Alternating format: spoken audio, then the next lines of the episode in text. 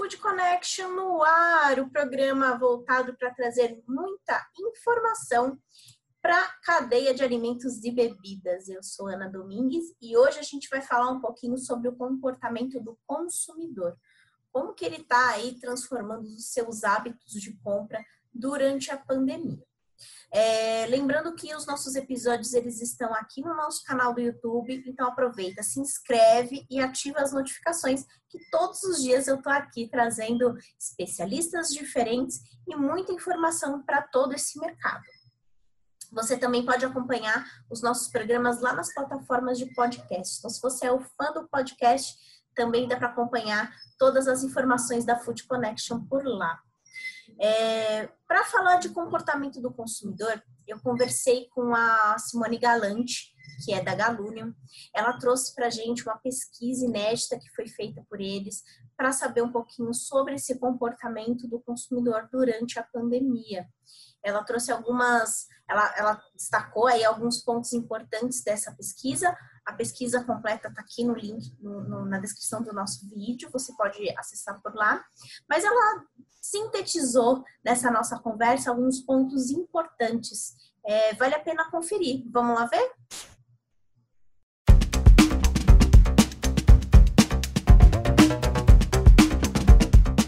Eu queria que você me falasse um pouquinho sobre essa pesquisa, né, que trouxe tantos resultados interessantes sobre o comportamento do consumidor aí durante é, a pandemia do coronavírus que a gente está vivendo agora. Eu queria que você me passasse uhum quais foram os principais pontos que vocês encontraram aí no resultado da pesquisa?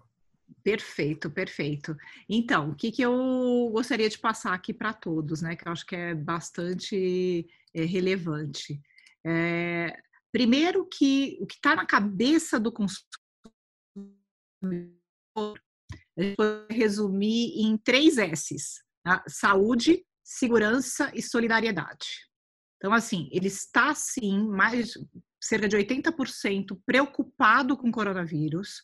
Ah, ah, estão realmente 93% está preparando a comida dentro de casa por diferentes motivos, mas isso faz com que é, haja uma migração enorme do que se era consumido é, dentro do universo da refeição fora de casa, acabar indo para dentro de casa. Ah, então, os canais de abastecimento mudam e, e, é uma grande transformação. A gente também investigou muito a questão do delivery na pesquisa. Depois eu vou deixar aqui para todos ah, o link completo, porque fica ah, bem fácil de cada um tirar suas próprias conclusões nos slides todos que a gente coloca. Ah, mas o, o delivery uma de preferencial, né, uma população pequena que fala que sim, é, que aumentou de fato o consumo em delivery, é, mas tem algumas dicas preciosas para quem quer trabalhar no delivery. Tá? E uma delas é exatamente é, a segurança, é o segundo S. É, então, ele precisa sentir é, que a forma como aquele, alimento foi preparado, ah, está sendo entregue, é, seja segura para ele. É, então a gente também investigou que culinárias que, é, que o consumidor está mais afim de consumir. E nesse aspecto também tem coisas bem, bem interessantes. É, imagina que a primeira é, é a pizza, né? É o que a gente mais consome via delivery já há muito, muito tempo. É, depois é hambúrguer. Ah, e por fim é a comida brasileira. É, e tem gente me escrevendo, falando assim, Simone, mas comida brasileira, comida brasileira a gente não faz a gente mesmo em casa. Ah, então, assim, tem toda uma população eh, que muitas vezes não era a pessoa.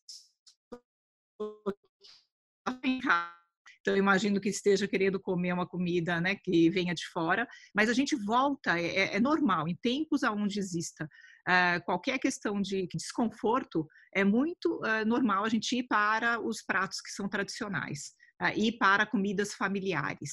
É, então, isso que a gente viu, essa, esse tipo de migração. Ah, ah, e, claro, né, classe A com uma diferença, querendo sabores um pouquinho mais complexos e tudo, e diferenças também é, interessantes entre os jovens, né, jovens muito mais hambúrguer, ah, 61% dizendo que quer hambúrguer, enquanto o restante por volta de 50%, ah, açaí com mais presença em alguns estados do que outros, né, no sul menos presença de açaí, por exemplo, mas, assim, voltando ao último S, né, que é o de solidariedade, quando a gente é, né, ficou assim instigando o consumidor, né? O que faria você a comprar mais a refeição fora de casa. O que veio do S de Solidariedade é que 47% falou que é, compraria mais se soubesse que o restaurante está fazendo algum tipo de doação para pessoas é, que estejam precisando nesse momento de apoio tá, do coronavírus. Então, acho que é, é essa lição fica muito clara para a gente do consumidor, né, dos três S's. Ana. Eu achei muito interessante também é que um do, dos dados, né, voltando para o assunto de delivery, é a preocupação uhum. realmente, porque o coronavírus ele trouxe para a gente um, um senso de, de higiene muito grande, né? Precisa lavar, Exato. precisa, né, esterilizar tudo. E isso entra na tua pesquisa, né? Que é uma das maiores preocupações do consumidor hoje é como a comida é preparada. A gente, Exatamente. Os restaurantes, eles já seguem padrões de segurança dos alimentos, né? Existem diversas normas que ajudam a, a eles implementarem normas de segurança no momento, mas como que você percebe é, o impacto dessa decisão, né? Como que o estabelecimento pode fazer para que ele consiga dar mais segurança para o consumidor nesse momento, para comprar um prato dele e ter certeza que aquele alimento está higienizado? Quais são as preocupações nesse momento em relação à segurança, à, à higiene que o restaurante precisa priorizar? Ana, você tocou num ponto extremamente relevante. Ah, pela primeira vez na história, a gente tem como o primeiro item de decisão higiene e limpeza. Ah, então, é mais do que sabor, é mais do que preço justo.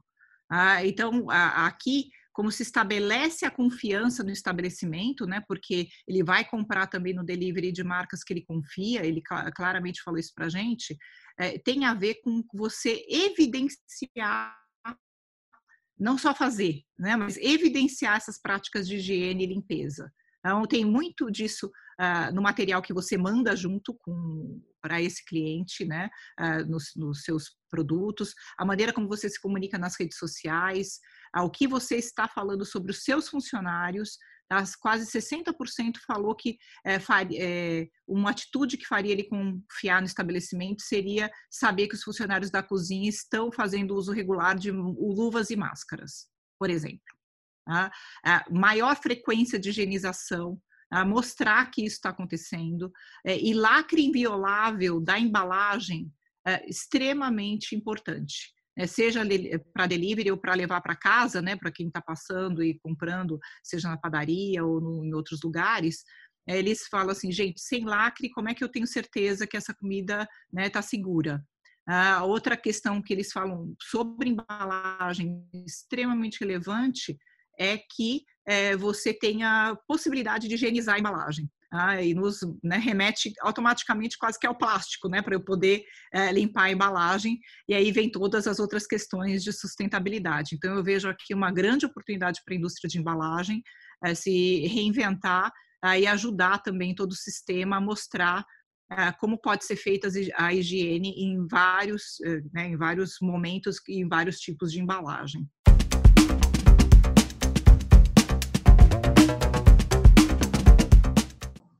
Legal, né? Muitas, muitos insights interessantes que você pode começar a aplicar desde já no seu negócio.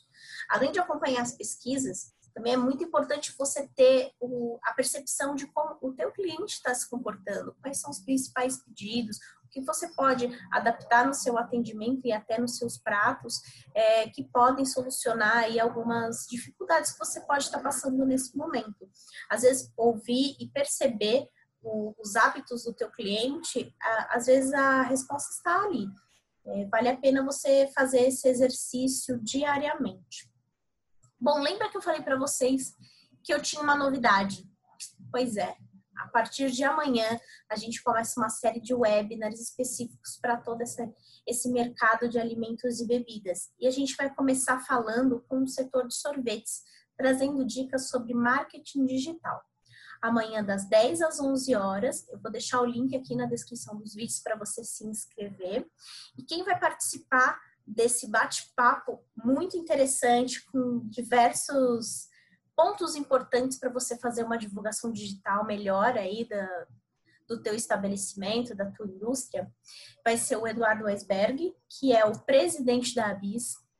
A gente vai também ter o Vanderlei Paulo Bonfante, que é presidente da Agagel, Paulo Fernando Roquete Mocarzel, que é gerente de marketing da Duas Rodas, do Tiago Luiz Ramalho, que é diretor mercadológico da Gela Boca, e a Sandra Turki, que é CEO da Digital, Digitalents e professora da ISPM de Marketing Digital, que inclusive eu conversei com ela um pouquinho para falar justamente para trazer algumas dicas sobre marketing digital para todos os estabelecimentos de alimentação e ainda ter aí uma prévia do que você pode esperar para o webinar de amanhã. Vamos conferir?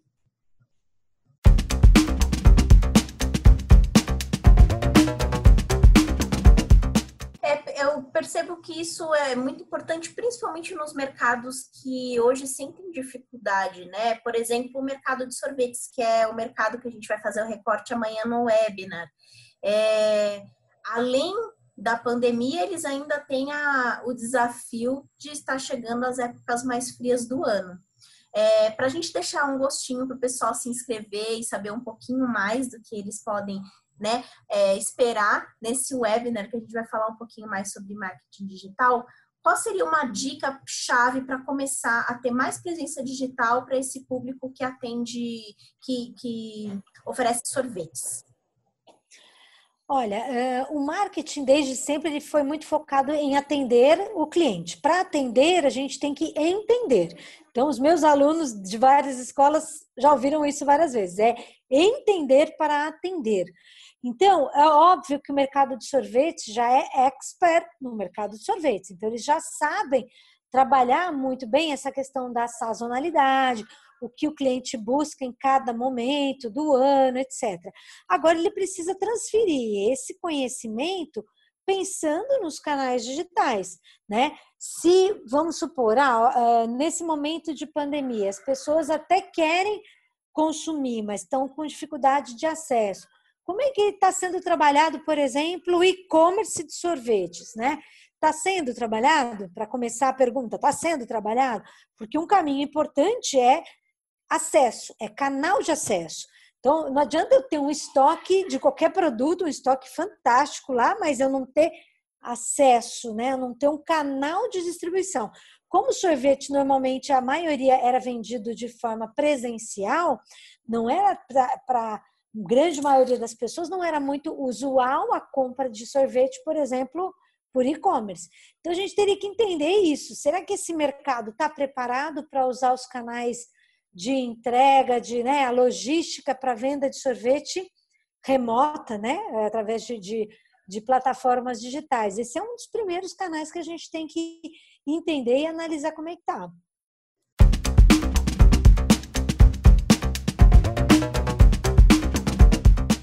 Bom, então já aproveita, clica aqui no link que está na descrição do vídeo, faz a sua inscrição para o nosso webinar de amanhã, que eu tenho certeza que você vai sair dele com diversas ideias prontas para serem aplicadas. O nosso programa de hoje fica por aqui, mas amanhã eu volto com muito mais informação para você. Até logo!